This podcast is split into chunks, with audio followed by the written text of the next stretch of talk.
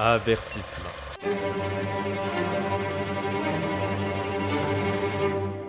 Cet épisode est probablement le meilleur de la jeune histoire du Paxac. Bonne écoute.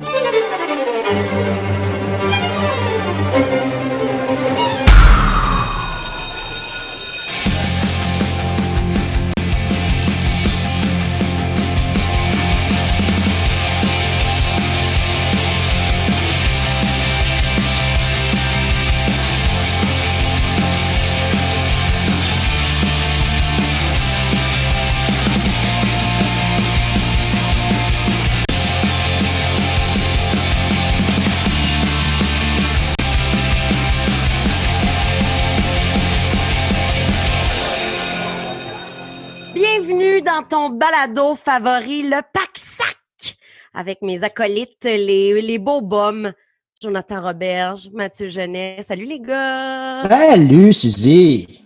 Hey, on est Oh! encore en confinement cette semaine. Uh-huh. On mais on a amélioré faire. notre setup. Notre son va être pas mal meilleur qu'il l'était. Monde a des micros. micros. Hey! Eh, C'est drôle parce qu'en même temps que tu as parlé, ton micro a mal sonné. Ah non. Ça, c'est très drôle. Au moment est- où je dis ça sonne bien, ça sonne le cul. C'est tout le temps comme ça avec un podcast. Tu sais que ça sonne bien, tu achètes un kit, ça coûte cher, tu t'installes ça. On était censé enregistrer ça dans un studio, on est rendu chacun chez nous. Ben, on, c'est on est équipés, là. On Ouais. n'a plus, on a plus de raison de, de sortir jamais de chez nous. Là. Jamais. On a tout ça, ça va toujours être comme ça finalement. Ouais. Pas besoin de Hey, on est encore euh, en quarantaine au moment où on enregistre. On est à la fin euh, du mois d'avril. Fait que on vous encourage euh, à écouter les autres épisodes. On sait que vous avez le temps si vous n'avez pas encore écouté Mhm. les autres épisodes. Si vous n'avez pas encore suivi le Pack-Sac sur Facebook, Instagram, Patreon, allez-y. On vous partage toujours les contenus euh, des- desquels on parle là-dessus. Puis ça nous fait toujours plaisir de lire vos commentaires. Et là, je disais, on est à la fin avril au moment de l'enregistrement. Il y a une date super importante qu'on vient tout juste de passer. Euh, ça serait-tu comme euh, la fête de Jonathan Roberge? Je pense que, je pense que oui, moi. Jonathan qui n'aime pas euh, fêter sa fête, hein, qui, euh, en, fait, en fait, moi, j'ai déjà un souvenir de, de une fois, sa blonde, il avait organisé un surprise et le matin même, le matin même, on se préparait, on était tous beaux, c'était midi parfait, on s'en allait bruncher. On reçoit un appel de Léa qui dit Ah non, non, Jonathan ne veut pas qu'on fête sa fête. Euh, Ah! Dans tabarnak, euh, on annule le brunch. C'est arrivé, ça. Tu sais, tu sais, Chris, vouloir Ben rendre oui. hommage à son ami, Chris, qui, qui, qui non, fait sa bitch chez eux. J'ai toujours, toujours, toujours détesté les surprise parties. J'ai toujours détesté fêter ma fête. Et lorsque j'ai commencé à sortir avec Léa, c'était une loi non écrite. Et à la deuxième année, elle a voulu me surprendre avec une vingtaine de personnes au restaurant. Et je lui ai dit, euh, hey, pour ma fête, j'aime, je sais que j'aime, à tous les années, je chiale que j'aime pas faire quelque chose, mais on pourrait peut-être aller manger au resto juste pour moi à soir. Puis t'es comme, Ben, on pourrait y aller ce matin, hein? Là, je voyais qu'elle était nerveuse. Je fais, ah non, tu une fucking niaise, là. Elle dit, ben, je t'ai regardé un beau brunch avec tous tes amis. Puis j'étais, Chris, j'aime pas ça. J'aime pas ça. Mais arrivé là, tout le monde va me regarder. Bonne fête, bonne fête. Ben ouais, esti, c'est ma Ben là, Joe, euh, t'as pas le choix. faire plaisir, euh, on a décidé de fuck you. Nous autres, euh, Ouais. on te célèbre. Ah ben ok, excellent, allez-y. Fait que les petits blonds, partez donc euh, la musique. Si vous êtes épais. Alors, c'est quelque chose qui s'appelle le petit Décherel. Jonathan Roberge, nom propre d'un artiste au talent multiple que si tu le connais pas, crains pas, tu vas le connaître. Chose, dès que tu le rencontres en vrai, il ouvre sa gueule, tu te rends compte un moment donné en regardant ta montre que non seulement t'as pas placé une esti de mot depuis le début, mais que t'es plus certain que ça vaut la peine de retourner chez vous parce que t'es sûr que ta blonde a eu le temps de refaire sa vie. Jonathan Roberge est un livre ouvert. Aucun sujet n'est tabou, surtout pas le cul. Un de ses super pouvoirs, c'est d'être capable de faire bifurquer n'importe quelle conversation vers le cul. Tu lui demandes qu'est-ce qu'il met dans son café, puis il fera l'association suivante. Crème égale liquide, liquide égale fluide, fluide égale squirt. Bang! Il ne lui en faut pas plus. Hey, je n'ai T'es-tu dit que mon ex, ça squirtait sur un temps? Donne-moi 5 minutes, une turbine, puis deux doigts bien placés, puis je te fais sortir plus d'électricité de là que la centrale LV2. Ah, puis des histoires de cul en veux-tu, en v'là. Depuis que je le connais, il est en couple, mais étrangement, il y a plus de millage de bisounes qu'une pute d'Amsterdam. Beaucoup de femmes s'entendent pour dire Joe Roberge, il pue le sexe. Hey girls, comment vous expliquer? Quand tu prends un pinceau neuf, un coup que tu l'as utilisé, t'as beau le passer à l'eau, après, il reste toujours un peu de peinture dessus. Fait que c'est normal qu'il te reste une petite odeur quand ta grosse barbe a trempé dans beaucoup de peau de gouache. Oh! Homme de quoi de cochon, puis il va te dire qu'il l'a déjà fait. Un trip à trois, check. Une partouze, check. Crosser un arabe riche, ça pendant le week-end de la F1, probablement check, c'est tout. Non, Roberge, là, c'est un cœur en or. Un homme sensible. C'en est surprenant. Je sais pas si la surprise vient du fait que autant de bonté puisse se retrouver dans un seul être humain, ou pas donc du fait qu'on s'y attend pas de la part d'un gars qui a le casting du double qui étouffe tes cris pendant un gang rape de prison. Roberge, comédien, idéateur, concepteur, producteur, humoriste et acteur de cinéma français. Décaliste de par Dieu, il y a un nouveau dodu en ville. Depardieu, dans Cyrano, nous a donné euh, quelque chose comme. Descriptif. C'est un roc. C'est un pic. C'est un cap. Que dis-je? C'est un cap. C'est une péninsule. Curieux. De quoi sert cet objet? Mais fuck Cyrano! Roberge, dans All Inclusive, nous a donné. Salut Blanchot, on s'est pas encore présenté. Moi c'est Serge, ma blonde Geneviève. Hein? On pensait justement vous inviter à soir là, euh, venir fumer un peu de pot, se péter à la fraise. C'était toute la nuit de la corde à linge, on va de la broue dans le toupette. T'entends-tu? Ça capoté. Ouais, fait chiant. C'est cool. Ah, ils sont fins français. C'est que je vous haïs? Jonathan Roberge, merci. On t'aime. Puis si c'était pas toi, ben on serait pas là en ce moment. Comme les mots ne suffisent pas pour l'exprimer, quittons-nous sur un autre extrait excellent de All Inclusive. De à la fraise. Euh, C'était toute la nuit de la corde à linge, on va de la broue dans le toupette. Fait qu'on a fait notre devoir comme Torah. Je vous aime, je vous haïs en même temps. Yeah! Ah, Clairement, l'effet recherché. Ah, vous êtes Non, mais bonne fête! euh, tu Merci. j'ai 37 ans, je veux pas fêter, blabla. Ouais. Fuck you! Faut célébrer. Ouais, il faut célébrer. Je vous aime. Merci. Il faudrait que je me laisse aller un peu plus à fêter ma fête. Mais comme tu l'as si bien dit, je suis conscient que j'ai une gueule puis j'attire toujours l'attention. Fait qu'on dirait qu'à ma fête, c'est le bout où je me dis, Chris, j'ai rien d'autre à dire que merci. Fait que fuck that, j'ai pas envie de parler avec ces gens-là. Bonne fête! Merci! J'ai rien à dire. Il n'y a rien à faire après bonne fête. Fait que je sais pas, Audrey, je sais jamais quoi dire, mais je vous aime, puis vous faites partie des gens avec qui, euh, quand j'organise quelque chose chez nous, ben vous êtes chez nous. Ouais. Fait que ça, ça, ça prouve que je vous aime. euh, Mais c'est vrai Parce que plus je fais jamais rien avec personne. les amis se retrouvent autour de toi, puis définitivement, tu sais, t'es tellement un, un bon orateur. Tu racontes une histoire, en plus, il y a toujours un inside avec un ami d'impliqué autour de ça, puis ça finit que ça finit comme ça.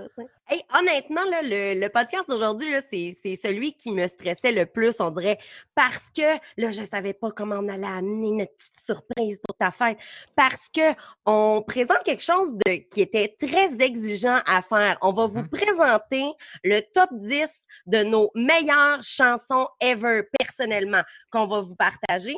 Et puis, nos oraux aujourd'hui, on s'était donné comme mandat dans un autre podcast de parler de nos parents. Et là, c'est super personnel. Puis, tu sais, ça me fait full plaisir de partager ça avec vous, les amis. Mais, tu sais, il y a toujours la petite pensée, ben oui, c'est- public, ça. Là. Il y a quelqu'un de mon Mhm. village qui va entendre l'histoire puis qui va dire comme. euh, Fait que ça me rendait nerveuse ce soir, le podcast. Peut-être aussi parce que je suis en déménagement puis tout est tout croche autour de moi. C'était Mais- ça ma question. Comment tu fais pour faire un podcast la, la journée que tu as déménagé la veille? Mais non, mais attends, mais c'est- tu croches ma conjugaison de C'est quoi ce que syntaxe de phrase-là d'arriéré? Attends une minute. C'est euh, parce que je bois énormément de gin. Merci à euh, Saint-Laurent. Saint-Laurent. Saint-Laurent? Il, il me paye pas pour dire ça, mais je voulais vraiment les plugger jusqu'à temps qu'il me paye et qu'il m'envoie d'autres bouteilles. C'est un bon concept, ça. Euh, moi, les herbes folles et le Saint-Laurent, c'est mes, mes gins québécois préférés. Et puis, euh, je l'ai reçu il y a une semaine et il m'en reste quasiment déjà plus. Merci le confinement. Et ce soir, je suis déjà rendu à mon troisième verre et on commence le podcast. Ça se peut que je déparle. Ça, c'est une bonne idée. Oui, mais pour vrai, cette semaine, c'est une semaine où je me livre. Tu l'as super bien dit. Ouais. Euh, euh, écrire sur nos parents. J'ai trouvé ça super touché. Puis tu, vas, tu vas voir quand je vais faire l'oral pour, pour mes parents. Mes parents ont vraiment pas une vie comme tout le monde. Vraiment, vraiment, vraiment loin de là. Mathieu, je le sais, tu le sais aussi, t'en sais un petit peu. Euh, et il a fallu que je demande la permission à mes parents de pouvoir en parler. Il y a, il y a des affaires que je peux pas dire, des affaires que je vais dire. Et, et je trouvais ça super personnel. Nous, on s'était dit euh, qu'on allait faire un top 10 de nos meilleures chansons ever, c'est ça? Mais Oui. qu'on pouvait en prendre euh, seulement qu'une et le reste, on va s'arranger pour faire un genre de montage, c'est ça? Oui, mais ce qu'on va faire, c'est qu'on propose aux gens. Dorénavant, le Pack Sac va faire des playlists. Et là, pour apprendre à connaître vos animateurs, on s'est dit, Mhm. faisons une playlist de nos 10 chansons les plus marquantes de notre vie. Ça peut être les plus- nos 10 préférés pour une- Ils ont chacun leur raison. On va pas tous vous les énumérer là, mais on va faire une playlist avec ces 30 chansons-là. Et là, bon, on va pouvoir expliquer une des chansons de la playlist. Ouais, c'est bon que j'étais un peu confus. Ça a permis de l'expliquer aux gens. Et voilà, ben, c'est parce que je t'aime que j'ai euh, renchéri. C'est le top 10 de Mathieu Genet.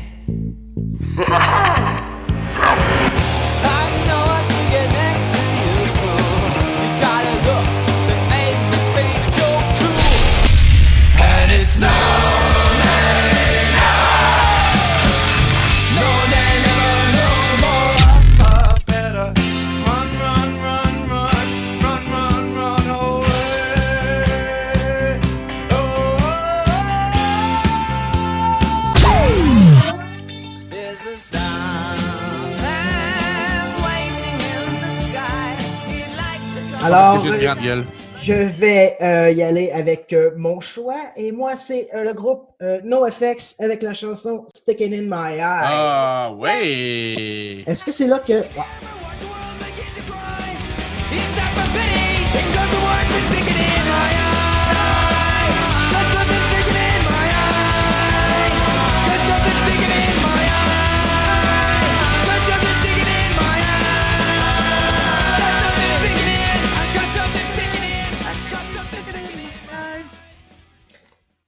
NoFX. Euh, quel groupe incroyable. Moi, c'est mon, groupe préféré euh, de tous les temps, je pense.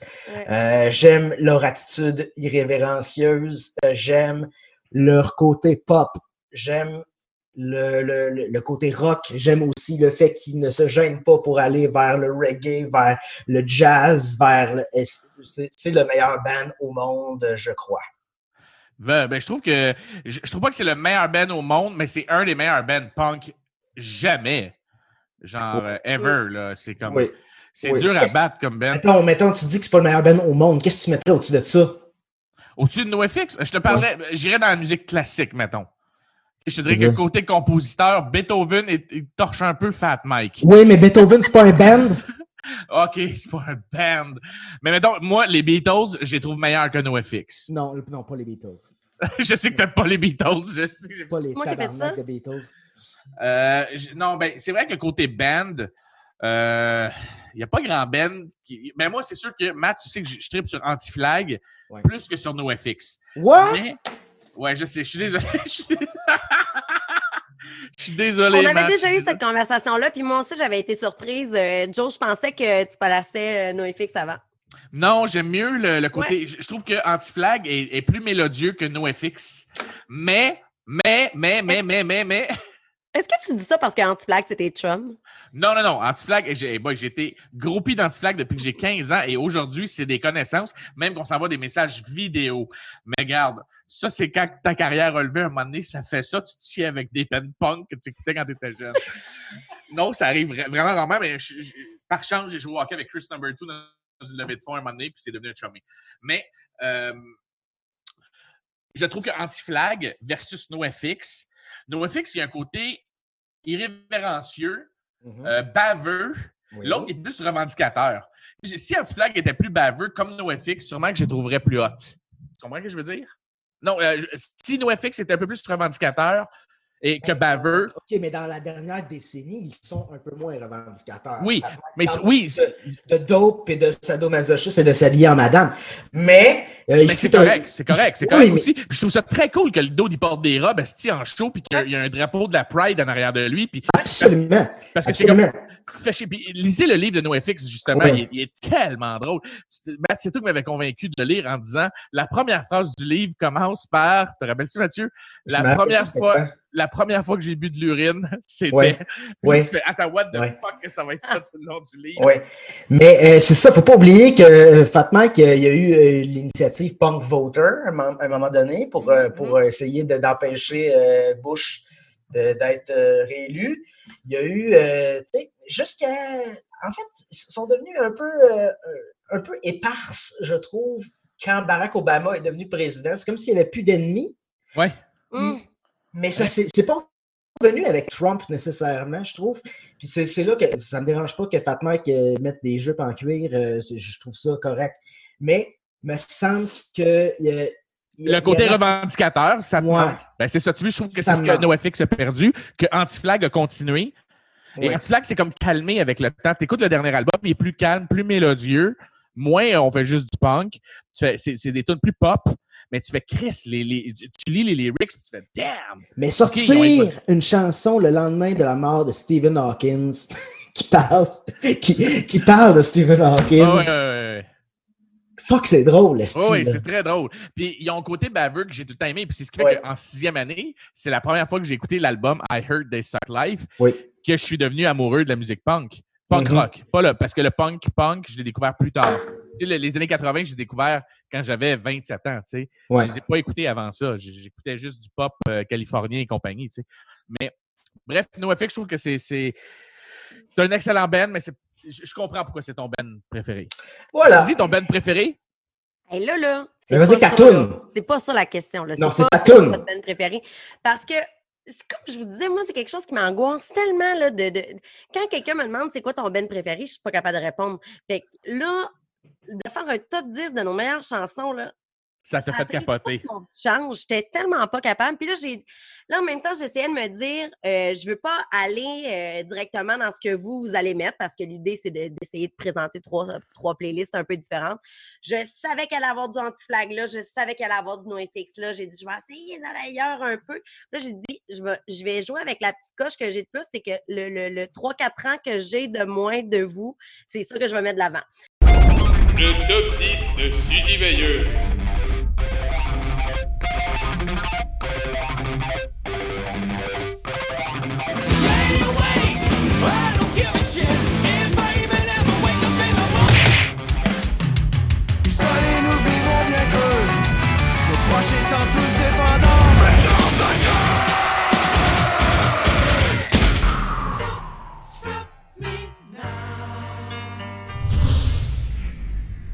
Alors, c'est Alexis on Fire que je mets de. Ah, mais c'est quoi? Je respecte énormément, euh, euh, même si moi, j'en ai pas écouté. C'est pas quelque chose qui est venu me chercher. Honnêtement, Alexis is on Fire, c'était plus la vague emo punk après. Imo, Après- encore, Ouais. Que moi et Mathieu, on, on- effectivement. la Je suis un, peu, je suis un peu à la même place que toi, euh, Joe. moi Je sais, c'est parce qu'on on a grandi avec la version. La, la- nous, notre punk, j'aime pas ça dire ça, mais j'ai pas le choix de le dire. Notre part. Notre punk de 4 ans plus tôt avant toi. De quatre ans plus tôt avant toi, de, de gars qui allaient au Vans Warp Tour. Le- le- mais Ah, c'est con, mais, mais ce quatre ans-là, il y a un gap pour vrai qui est le Ouais. Quand Ouais. le Ben emo oui, est arrivé, Moi, mon Vans Warp Tour, les, les têtes d'affiche, c'était. My Chemical Romance, c'est My ça. Chemical Romance, euh, euh, Story Moi, of the j'ai- Year. j'adore My Chemical Romance. euh, Ouais, ouais. C'est le seul band qui m'a vraiment. Qui, Ouais. Écoute, j'ai suivi dans l'évolution. J'ai Ouais. fait, hey, damn, ça sonne fucking bien. mhm. Je suis arrivé, il y a The Use qui m'a plu un peu. Certaines tracks. Mais Alexis on Fire, il y a juste certaines tracks précis sur certains albums que je vais faire ça, c'est une fucking bonne track. Ça a été tellement difficile pour moi de choisir quel track parce que là, j'ai dit, bon, je vais commencer par le Vas-y premier donc, album. C'est lui qui m'a. Ah, mais non, mais le deuxième. Et le troisième. Et là, de choisir la track sur l'album, c'était vraiment complexe. On a une esti de bonne anecdote, toi puis moi, Suzy Veilleux, sur Alexis on Fire. Euh, à un moment donné, j'étais en char. J'ai genre 25 000 chansons dans mon téléphone. Je suis tombé sur Shuffle, je mets aléatoire. Je reviens du garage, je fais peut-être 7-8 chansons qui jouent. Et bang, une? Tabarnak! Une chanson de ta pas devant le faux micro-ondes, on voyageait dans le temps! on capotait vraiment. Mais euh, là, la track, track que la track que j'ai mis de l'avant, c'est This Could Be Anywhere in the World. Yep. Blond.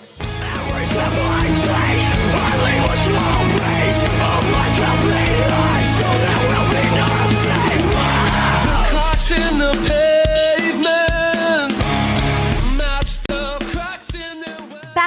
cette track-là met vraiment bien de l'avant les deux chanteurs, donc Dallas Green, qu'on connaît aussi de son side band Ouais. Cillian Collar, et aussi George Juste- Petit. Mhm. Et puis, c'est vraiment, moi, je trouve que c'est vraiment ça la force euh, du band aussi parce que, et puis c'est vraiment ça un peu le, le, le emo side de Alexis on Fire. Tu sais, ça gueule à fond, tu as le goût de rentrer dans le mosh pit, puis là, tu as la. T'as le, le, le, le- la- le beau côté, la voix de Dallas Green qui embarque, qui va toucher vraiment ta corde sensible en même temps. Ça me branche tellement, c'est, ça représente super bien l'adolescence en général. Puis à ce jour, moi, quand ils se sont séparés là, en 2011-12, là, je j'en revenais pas. Je, je, je, je croyais pas à ça. Quand ils ont commencé à Mais ils ont fait un comeback. Oui, ont Ouais, il y a des nouvelles tracks. Ils viennent de faire une tournée, en fait, dans. West du Canada avec The Distillers puis No Bro. Moi, j'ai une question. Oui, On dit-tu Alexis is on fire ou la- Alex is on fire? Après vérification factuelle, la formule exacte est Alexis on fire. Euh, C'était l'album en 2004, Watch Out. ben oui. Moi, c'est de l'album que j'ai fait. euh, OK, euh, Ben Cool, euh, ça me parle encore. Mais quand tu as connu un punk des années 90, tu sais, un peu niaiseux, qui rit de tout, qui, qui se ridicule, qui n'a pas peur du ridicule, qui revendique, et là, tout d'un coup, hop, les punks ont des émotions. Ouais. Pour moi, c'était un changement drastique. J'arrivais d'un punk où on se faisait esti, un cap de PC, puis on allait se battre dans un parc où j'allais au fouf me battre parce que je sortais avec des amis au fouf et notre but c'était d'essayer de se pogner un skinhead en avant de la pizzeria. Tu sais, fait que là, là, il y a, un- il y a un pas gap avec ah, si j'ai des émotions puis je trouve ça tough de quitter le nid familial. Fait que tu sais, c'était comme tabarnak. Moi, j'écoute du punk qui parle de comment battre un nazi, puis toi, tu me dis que tu trouves ça tough de quitter chez- le nid de chez tes parents. Je respecte ça, chum, les émotions. J'ai aucun problème avec ça. Mais montre-nous ton coup, euh, Joe. Ouais, je sais. euh, Red Cardinal. Ouais, tout le monde pensait que c'était. référence à Alexis on Fire. Non, puis c'est drôle parce que tout le monde pensait que c'était ça, puis euh, pas du tout. Puis tu sais, ça aurait pu fitter avec mon look, euh, je l'admets. Ouais. Mais non, pas du tout. C'était avec mon fils. C'est euh, c'est une question pour, pour la maladie. C'est un inside dans notre famille avec les gens qui ont la maladie. Mais, mais non, c'était pas pour euh, Alex is on fire. Alex is on fire. Hey, c'est un esti de bonne question euh, à poser aux, vrais, de vrais, de vrais fans finis. Là, tu sais, de- de Mike Gauthier? Mike Gauthier. Gauthier, Non, avec sa maîtrise absolue de tous les noms anglophones. Madonna. Madonna. Metallica. Hey, tu savais que c'était mon- Quand je travaillais à Énergie, j'ai demandé de me parler comme ça des fois, puis ça le faisait Ah ouais? rire. Ah Ouais, Il ouais? aimait bien le running gag qu'on le taquinait avec Il est ça. vraiment, il est tellement Ah, sympathique, Ce honnêtement. gars-là, il est incroyable.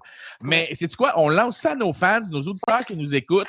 Si vous êtes des fans finis de Alex is on fire ou Alexis is on fire, moi j'ai toujours pensé que c'était Alexis. euh, go for it, on veut savoir sais, si maintenant tu es une fille qui a couché avec Dallas Green dans un show à Québec en Va 2007. chier. Va- chier, puis dis-nous comment ça se dit. Hey, puis, puis dis-nous comment ça se dit. Hey, on devrait faire ça prochainement. Là, on a fait le top 10 des chansons les plus influentes de notre vie, mais- nos chansons préférées, mais on pourrait en faire un, un top 5, mettons, des artistes avec qui tu coucherais. C'est fucking drôle, ça. Juste cinq? Ben écoute, c'est tough pour moi. J'écoute beaucoup de punk, puis il n'y a pas tant de band punk filles qui me turn on, tu comprends? Ouais. Mais t'as un top 10, oui, puis on se fait une top list de tous ces gens-là. On coucherait avec un des membres du band. Ça vous fait rire, vous autres? Et moi, j'ai une idée. J'ai une idée. Vas-y, Matt. On se garde ça pour la retenue tout à l'heure? On se garde ça pour la retenue tout à l'heure, puis on parle de qui avec qui on coucherait.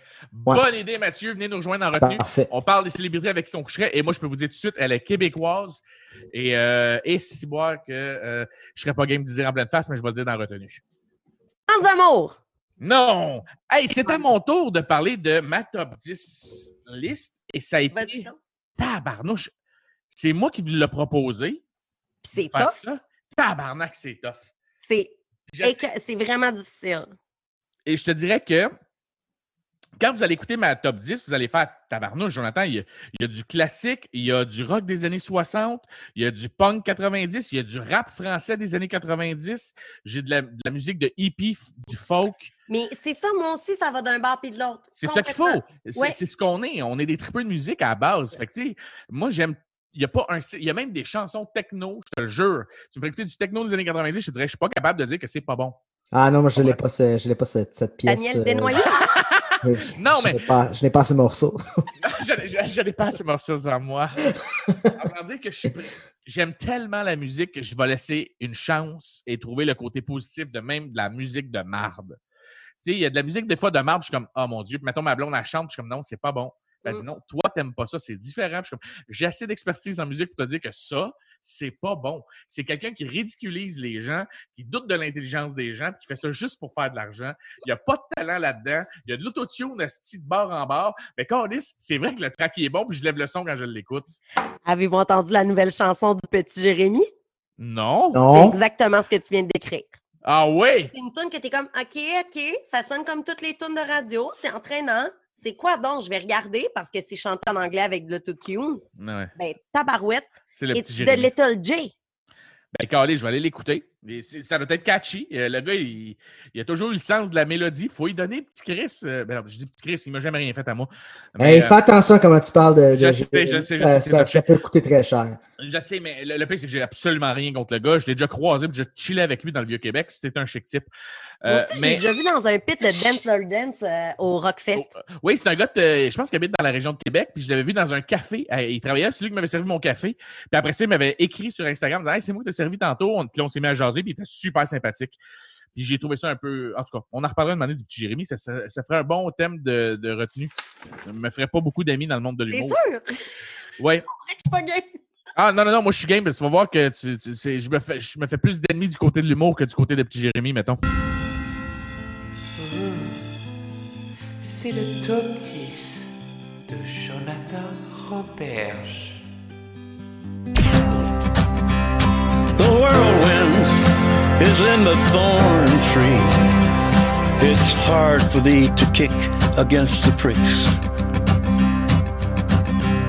On joue dans un champ barrage, la fierté, la loi. Tue comme un bon vieux Kurosawa, la main sur le casque.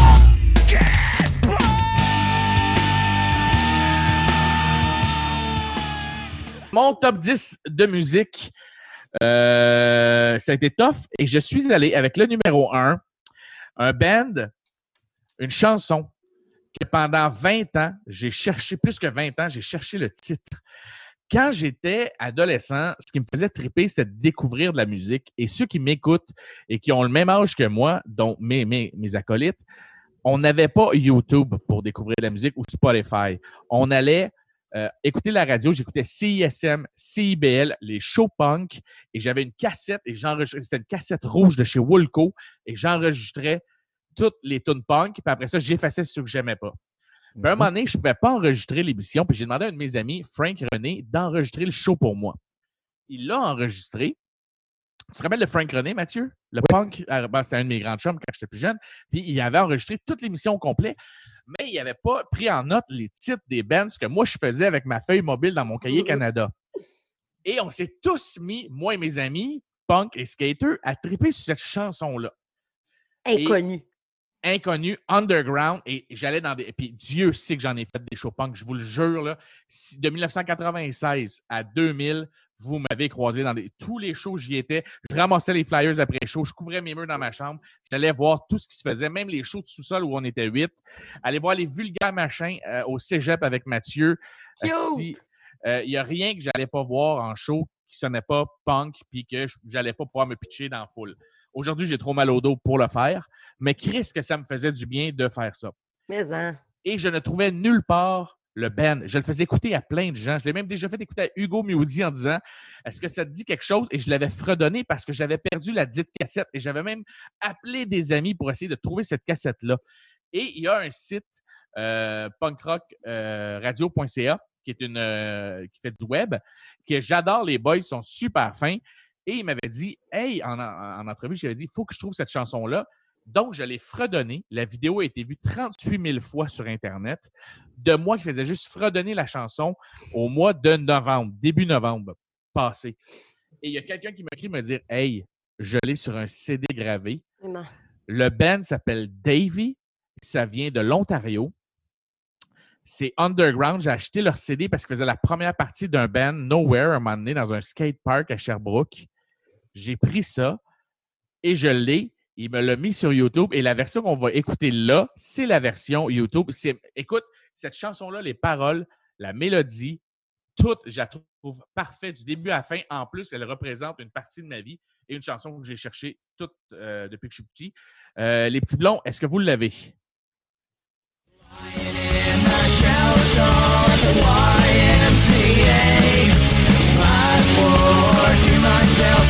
mais il y a, il y a- il y a comme. On entend l'époque.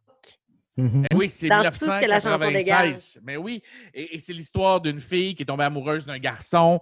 Et puis le gars, c'était un esti de loser qui prenait de la drogue. Puis là, la fille qui était une, une chrétienne euh, de droite qui, est tombée dans la drogue et qui a tout perdu et qui aujourd'hui vit dans un fucking YMCA. Euh, le, ben, le gars vit dans un YMCA, puis il parle qu'il a fait une overdose, puis il dit euh, Il n'y aura jamais plus laid que moi cette journée-là quand j'ai réalisé que j'avais entraîné une bonne fille Ah, dans la drogue.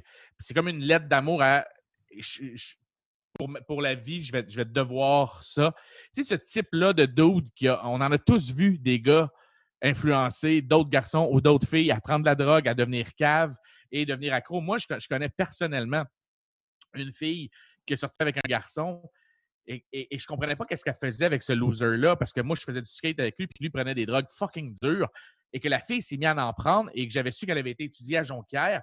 C'était une première de classe et qu'elle s'est retrouvée en maison de thérapie. Elle a tout perdu. Mm. par- Et, j'ai vu une photo d'elle dernièrement et ça me décolle ici de savoir que cette fille-là, c'était une première d'école avec qui j'avais déjà eu des bons moments, qui aujourd'hui était dans la drogue. Et, et cette chanson-là, euh, ça m'a frappé quand j'ai compris les paroles là à mon âge. Je fais Holy Mhm. fuck, pourquoi je tripe sur cette chanson-là? Et, et aujourd'hui, je, je pense à cette fille-là quand j'écoute la chanson et je trouve ça fucking bon. Fait que, fait que c'est ça, c'était ma tune euh, bref de très tous les bonne temps. tune. C'est cool en plus parce que tu vas nous la faire découvrir. Fait que. Oui, et allez l'écouter sur notre playlist. J'encourage chaudement. Ça va être dur parce que, étant donné que c'est super underground, il y a juste une copie sur YouTube. Je sais pas comment les gars vont réussir à la mettre sur Spotify ou whatever.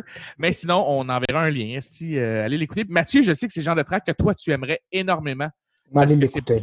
C'est pas du fast punk. C'est pas rapide pour rien. C'est pas. euh. Non, c'est pas. C'est ça. Tout tac, tout tac, tout tac, tout tac, tout tac. De toute manière, on a fait le tour. Là. Ouais. Non, c'est juste une bonne crise de tune rock qui, euh, Ouais. qui arrache tout. Euh, fait qu'on va part- euh, Si on n'est pas capable de la mettre euh, dans notre playlist, nos playlists vont se retrouver à deux endroits. C'est-à-dire là où vous écoutez déjà votre musique, Spotify ou Apple Music. Et euh, si on n'est pas capable de la mettre euh, Ça là sur YouTube? Ça sera sur YouTube, ça sera définitivement sur nos réseaux sociaux. Fait que je sais pas si on vous l'a dit, le pack sac balado sur Facebook et Instagram. Puis en plus, vous pourriez même nous suivre sur Patreon. Ça, c'est un petit 3 piastres, là. Bien investi, mon ami, là. Hum, Parce que hum, tantôt, on va hum. parler des vedettes avec qui on coucherait.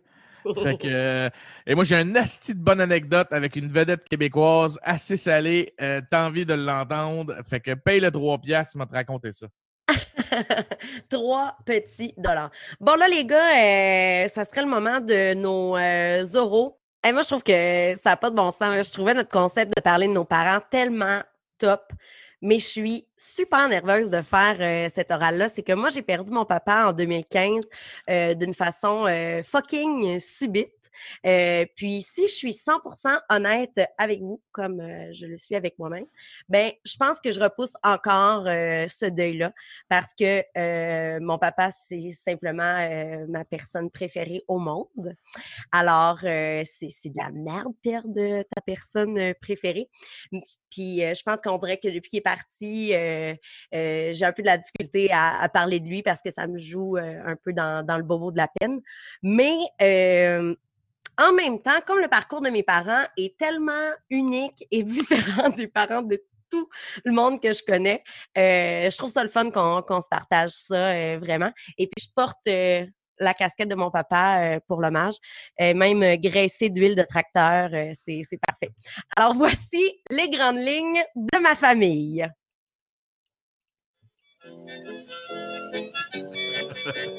que c'est cute.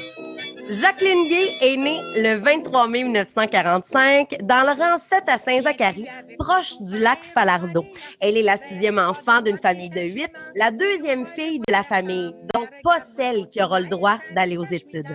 Elle s'applique tout de même dans ses cours à l'école du rang où sa tante Blanche lui enseigne et dash où là-bas. Parce que oui, les coups de règle, c'est vraiment pas juste une rumeur urbaine. C'est bien vrai. Elle marche 3000 allers-retours à pied tous les jours pour aller à l'école. École qu'elle va abandonner, pas par choix, mais bien par obligation, euh, en septième année, parce que ça marchait comme ça dans ce temps-là.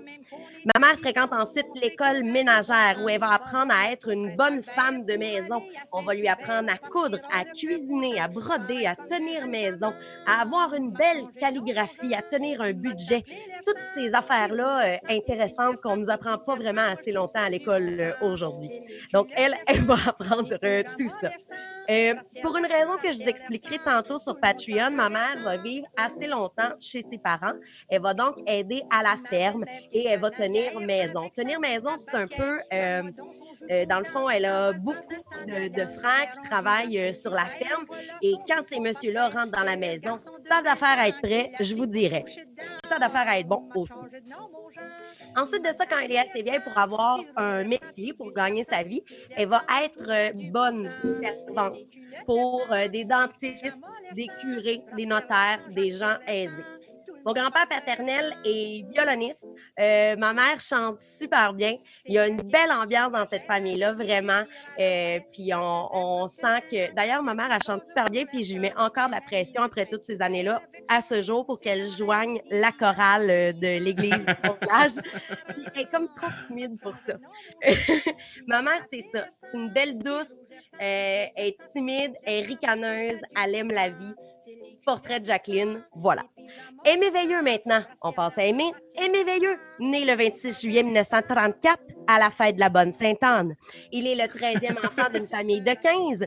Et je sais qu'on a abordé ça dans un autre épisode, mais je ne sais plus exactement ce qu'on a dit ou non. Ma grand-mère, Delvina Dumas, a eu 15 enfants vivants. Je sais que c'est bizarre comme information, mais c'était vraiment un exploit dans ce temps-là d'avoir tous Oui, vraiment. les enfants en vie. Mon père a fréquenté l'école de rang lui aussi, le rang de Jersey Sud à Saint-Côme-Linière. Et puis, il y avait une communauté assez importante d'Irlandais dans mon village. Alors, il y avait des cours en français l'avant-midi, en anglais l'après-midi. Fait qu'il n'était pas souvent à l'école en après-midi. Il aimait pas vraiment l'école non plus tout court. Il aimait plutôt aider son père et ses frères sur la ferme et sur le lot à bois. Il a donc quitté l'école en quatrième année et rapidement dans sa vie, il a acheté la terre familiale ainsi que la terre à bois. Il a tellement travaillé fort pour acquérir ça. Non seulement il travaillait sur la ferme, mais il travaillait aussi on the side euh, pour un monsieur sur la construction. Puis il allait faire du bois pour la Domtar. Puis des fois, il faisait des camps de bois. Tu sais, il a, il a tellement travaillé. C'est vraiment ce qui va ressortir le plus quand je vais parler de mon père. Fait que super travaillant, mais sportif aussi, parce qu'il était vraiment en, très grande forme. Il a fait toutes les équipes euh, de, sport possibles. Hockey, baseball, ballon-ballet, tout ça. Mais honnêtement, on pense qu'il faisait ça surtout pour la bière après. Il était très, très, très sociable, bien festif. Et puis, il a tellement travaillé fort, euh, comme je disais. Euh, fait un peu du coq à l'âne, mais une fois, euh, c'est un peu ça sa vie. Donc, il a travaillé super fort, il était impliqué dans tout ce qu'il pouvait, euh, et etc. Puis je me rappelle, à un moment donné, c'était un, un party de famille. euh, Il y avait ses sœurs qui étaient là, et puis une de ses grandes sœurs qui disait à mon père, pourquoi tu es encore une aussi grosse production agricole? Tu sais, rendu à comme 75 ans, ça n'a pas de bon sens. Et puis mon père, il avait dit, c'est quoi dans le fond être à retraite? Et faire ce qu'on aime puis pas avoir de boss? Ben c'est ça. Dis-toi que je suis à retraite, ça te fait plaisir. Puis travailler sur une terre à sa retraite, c'est fantastique. fait que c'est un peu les, les grandes lignes de mon père. Moi, euh, une de mes premières jobs dans la vie, c'est que j'étais barmaid de- au bar de mon village, le Bienvenu à Saint-Côme. Et puis moi, j'aimais bien les corps de travail où je commençais à travailler puis que j'étais toute seule sur le plancher puis que j'avais trois, quatre bonhommes euh, qui jasaient ensemble. C'était tranquille, j'aimais ça. Ils se confiaient à moi, ils placotaient de ce qui se passait en village. J'adorais ça. Puis à un moment donné, j'ai comme mes trois bonhommes euh, récurrents qui sont assis. Puis un monsieur qui est moins là souvent. Puis là, il jase avec eux. Puis il, valide. Tu t'es-tu bien la fille euh, à aimer, toi? Oui. Il dit Ah, ben parfait, moi, j'étais là quand tes parents se sont rencontrés. Alors, il m'a appris comment mes parents se sont rencontrés. Mon père était président du club de vents de Saint-Côme. Ça, c'est comme le rassemblement de monsieur qui font du VTT. Et puis là, une journée, mon père était en, en ride de ski avec ses chums de gars pour vérifier que les pistes étaient belles puis que les chemins étaient bien entretenus. Et puis là, euh, il était rendu à Saint-Zacharie, le village d'à côté de Saint-Côme. Ma mère était. Fait que là, ils rentrent euh, dans le chalet, euh, ils prennent une bière euh, entre leur ride de ski. Puis ma mère était justement là avec ses cousines. Elle aussi était dans le chalet parce qu'elle avait fait une randonnée de ski de fond cette journée-là. Et là, mon père, tout de suite, il demande à ses chums c'est qui la belle créature? Et puis là, euh, les gars, ils disent Ouais, ça, c'est Jacqueline Gay. Elle est un peu effarouchée, pas certaine que tu vas être capable de mettre la main là-dessus. Là, mon père, à ce moment-là, il a gagé avec ses chums qu'il allait la marier. Rien de moins. Il a pas, Pas la Frencher, pas coucher avec, pas Non. danser avec, m'en marier, rien d'autre. je vais la marier. Ce, ce bout-là, je le mettrais euh, sur Patreon. Euh, mon- euh, ma mère connaissait mon père de réputation. Sa grand-gueule le précédait. Puis elle n'était pas comme trop impressionnée par lui. Et il était plus vieux. Il y avait toujours une nouvelle fréquentation. Ma mère, c'est une douce. Donc, elle cherchait le partenaire de sa vie. Alors, elle, elle acceptait ses invitations, mais elle finissait toujours par choquer à la dernière minute. Hey, on pourrait aller là. Ah, j'ai mal à la tête. Ah, on pourrait faire ça. Ah, non, finalement, je suis fatiguée, j'ai pas dormi de la nuit. Bon. Fait que là, mon père, lui, il avait une gageure. Il est supposé la marier. Alors, de fil en aiguille, finalement, ben, elle a accepté, ils se sont vus. Et puis, euh, ça a quand même rapidement après ça. Faut dire qu'ils n'étaient plus des jeunesses. Bon, ma mère avait 34 ans, mon père avait 45. Ils avaient 11 ans de différence quand même. Mais euh, ils s'aimaient vraiment très, très, très fort. Euh, je les ai jamais entendus chicaner. De toute. Wow! Wow! Euh, pas qu'ils s'entendaient sur tout, là, mais tu sais, euh, T'as jamais vu tes parents ou entendu tes parents s'engueuler? jamais. Ah Ben, ouais. C'est magnifique, ça. Bon, faut C'est dire que mon père travaillait à peu près 14 heures par jour. Ouais, c'est là, ça. mais- Il était dans le fond du rang, euh, dans le fond du champ en train de travailler, faire un pit de roche. Mais c'est pas mauvais, ça. Pensez-y. C'est pas mauvais. Ah non, non, non, non, non, non, non, non, non, en ce moment, avec le confinement, oui, chacun- oui, Chacun oui. s'épanouit dans ce qu'il a à faire. Ils se donnent le meilleur d'eux-mêmes au final, tu sais, puis euh, voilà. Euh, donc, ils se sont mariés, ils étaient heureux, mais ils ont eu pas mal de difficultés à avoir un bébé, comme genre toutes mes amies autour de moi euh, en ce moment. Mais ça, ce sera un autre sujet dont on parlera à un moment donné. Donc, un jour, ma mère, elle se sent vraiment pas bien, encore, parce qu'il faut dire que ma mère est vraiment faite en poilitude, comme elle dit. Elle a vraiment une santé qui est super fragile. Elle, a- elle- est très faible. Alors, à un moment donné, elle va voir son médecin parce qu'elle fait des chutes de pression à son réveil. Elle perd la vue, elle tombe dans les pommes. Que là, ils font un Bon. test de ci, un test de ça. Paf! Le docteur Bougie apprend à ma mère qu'elle est enceinte. Et là, ma mère euh, a annoncé ça à mon père qui est en train de fumer sa bonne du Maurier d'après-dîner. Là, mon père euh, a dit C'est vrai? Ah, ben, si oui, moi, j'arrête de fumer. Il a éteint sa cigarette, il a jamais refumé. Ça faisait 40 ans qu'il fumait. Tabarnane! Ça, c'est le portrait de mon père euh, en tabarouette. Fait qu'être enceinte d'un premier bébé à 42 ans, quand tu as une santé de poilu de soute, c'est vraiment, vraiment pas évident. Ma mère, elle a eu un premier rendez-vous à l'hôpital euh, qui, a, qui est vraiment malheur- malheureusement tombé sur une infirmière qui était juste carrément à bout, qui lui a annoncé qu'elle devait absolument se faire avorter, sinon elle allait avoir un bébé qui allait être soit handicapé, soit mort-né. Donc, ma mère a refusé de faire tous ses suivis de grossesse. C'est la dernière fois qu'elle est allée voir un médecin de toute sa grossesse. À un moment donné, docteur Bougie a dit va falloir que tu l'aies, ce bébé-là. Donc, il a simplement prévu un, un rendez-vous pour, euh, pour faire la césarienne. Donc, ma mère, elle voulait son bébé, puis personne n'allait lui enlever. Donc, euh, elle, elle a fait une, elle a eu une, une grossesse qui était particulièrement pénible. Parce que être enceinte pour la première fois à 42 ans, quand tu es entouré de, tu sais, par exemple, une belle-mère qui a eu 15 enfants vivants Ah ouais. dans une maison pas d'électricité puis d'eau courante, elle se faisait un peu runner par le bout du nez, puis elle se faisait assez dire comme prends ton mal en patience, la jeune, puis tu sais, c'est ça une grossesse, c'est loin que ça se passe. Et puis, quand ma mère a parlé de ses chutes de pression, ma grand-mère lui a fortement suggéré de prendre un bon, un bon bouchon de brandy tous les matins en se réveillant.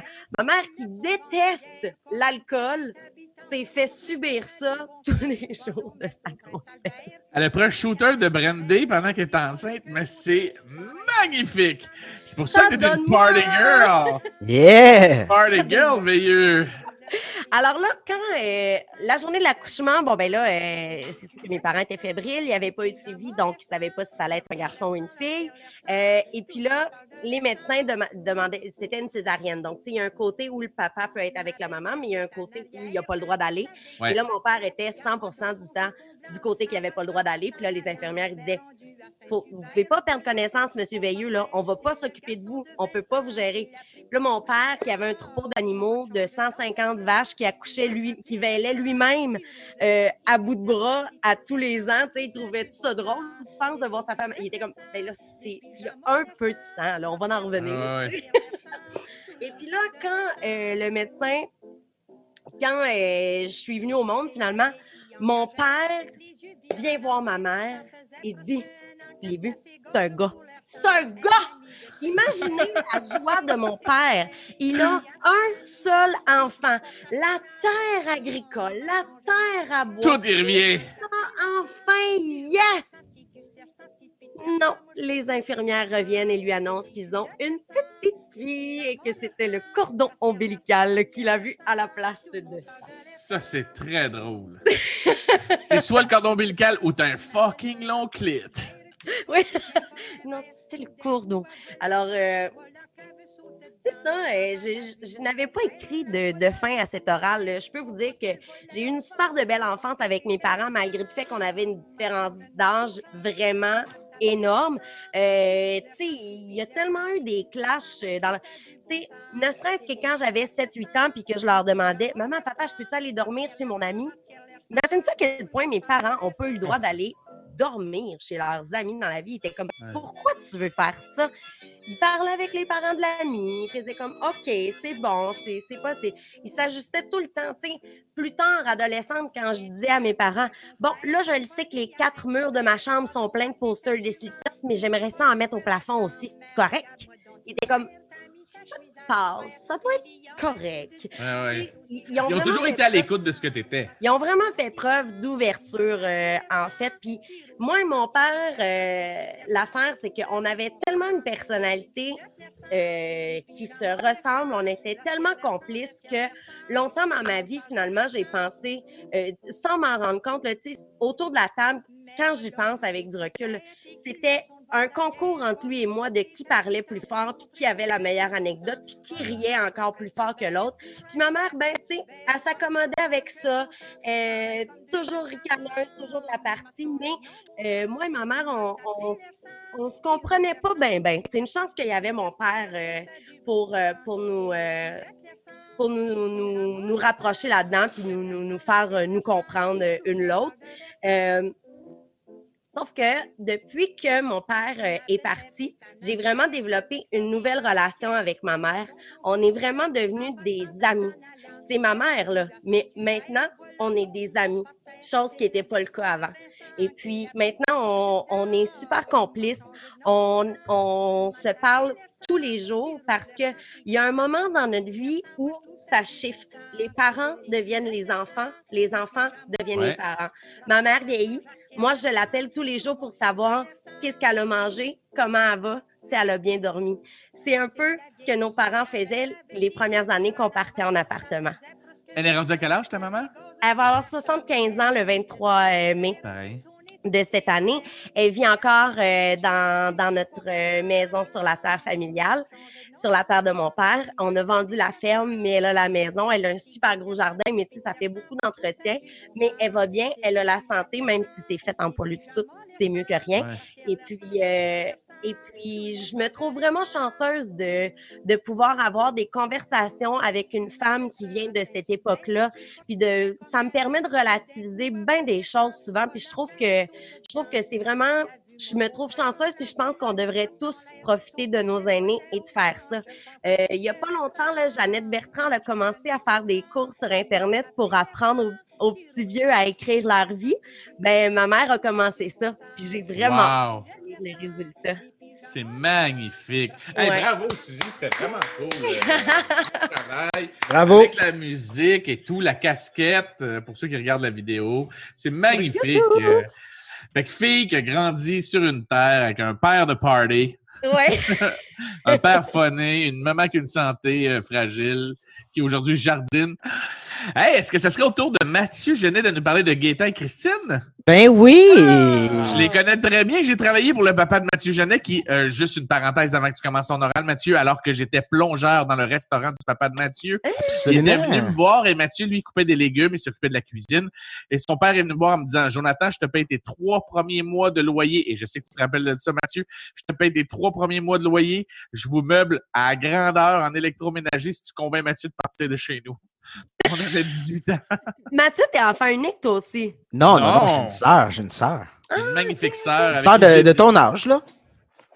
Hey. Oui, Ah une oui. sœur avec qui j'ai déjà couché. Non, c'est pas vrai. Mathieu. Jamais j'aurais fait ça, Mathieu. C'est drôle, ça. jamais j'aurais fait ça, Mathieu. Mais non, Jamais, je le sais, je le sais. Je, je suis un gars loyal. Fait que euh, les petits blonds, quand vous êtes prêtes, euh, vous pouvez partir la toune. Euh, comme la fête des mères approche à grands pas, j'ai jamais de Christie d'idée de c'est quand exactement, ni de ce qui détermine la date de la fête des mères, mais on va commencer par ma maman, Christine Fizette. Née le 21 juillet 1963 à Saint-Jean-de-Mata, ma mère est le quatrième enfant d'une famille de huit. Ouais, huit kids quand ta ville est reconnue pour deux affaires, Louis Cyr et sa montagne pour descendre en trip. Tu passes le temps comme tu peux. Fait que mes grands-parents ont décidé de faire des kids. Avoir huit enfants en 10 ans, c'est le genre d'affaire qui arrive quand t'es trop gêné pour acheter des capotes dans une pharmacie de Fondran qui est aussi le bureau de poste, le salon de coiffeur puis le garage.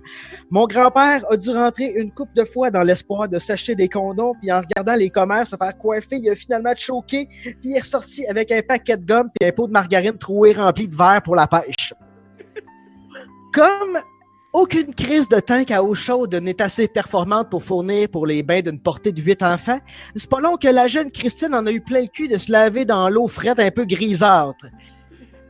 Tu sais, quand tu te surprends à souhaiter que ton frère Sylvain ait pissé dans le bain avant le tien, dans l'espoir que ce soit un peu chaud, c'est parce qu'il est temps que tu quittes le nid familial. En 1978, à l'âge de 15 ans, elle rencontre Gaëtan Genet, un jeune moustachu de petite taille, et saute sur l'occasion pour crisser son camp dans le pick-up de son prince charmant. 1978, c'est également l'année où elle a bu sa première et dernière bière après l'avoir dégueulé dans une boîte de pick-up. Dans une boîte de pick-up. Oui, parce qu'à Saint-Jean-de-Mata, toutes tes premières fois se passent dans une boîte de pick-up. Donc, elle sac son camp à 15 ans avec mon père âgé de 18 ans. Euh, Gaëtan aimait la chair fraîche. Elle termine ses études secondaires, entre au collège de secrétariat, de secrétariat moderne et devient secrétaire juridique. En 1982, elle donne naissance à, à moi, Mathieu Joseph Denis Genet, à l'âge de 18 ans. Depuis, euh, elle change de sujet, de sujet à chaque fois que je dis Comment, mom, tu peux l'avouer que j'étais un accident. Depuis, elle est la partner de mon père dans tous les business qu'il a eu, en plus d'être agente immobilière. Ma, mère vend des maisons euh, maintenant, c'est ce qu'elle fait.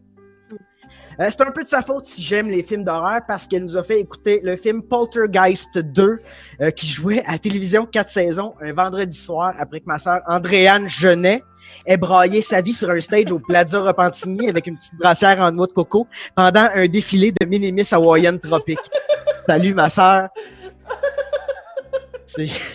C'est vraiment Ah, le, le plaisir repentigny. Eh oui.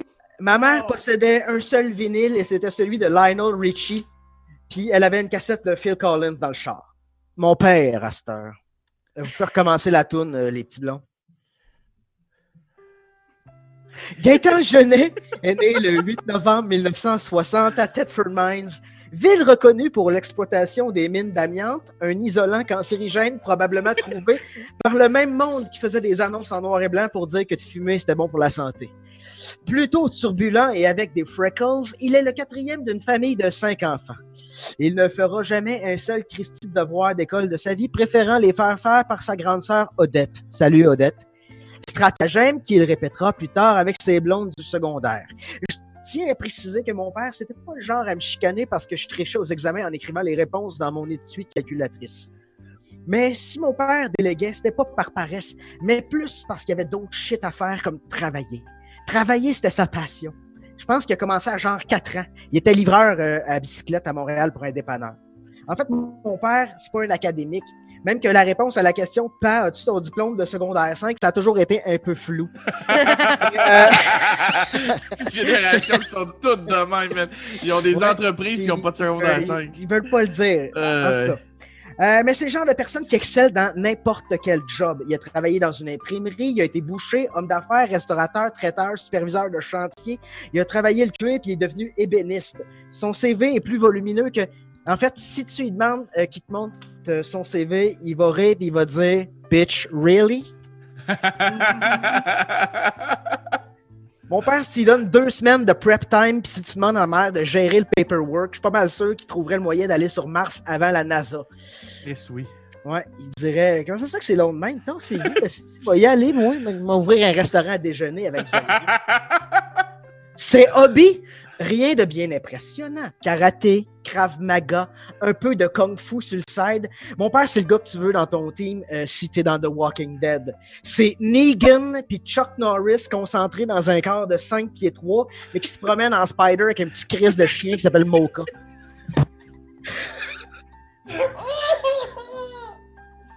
Oh, wow! Se promenait, man! Ah, c'est ça!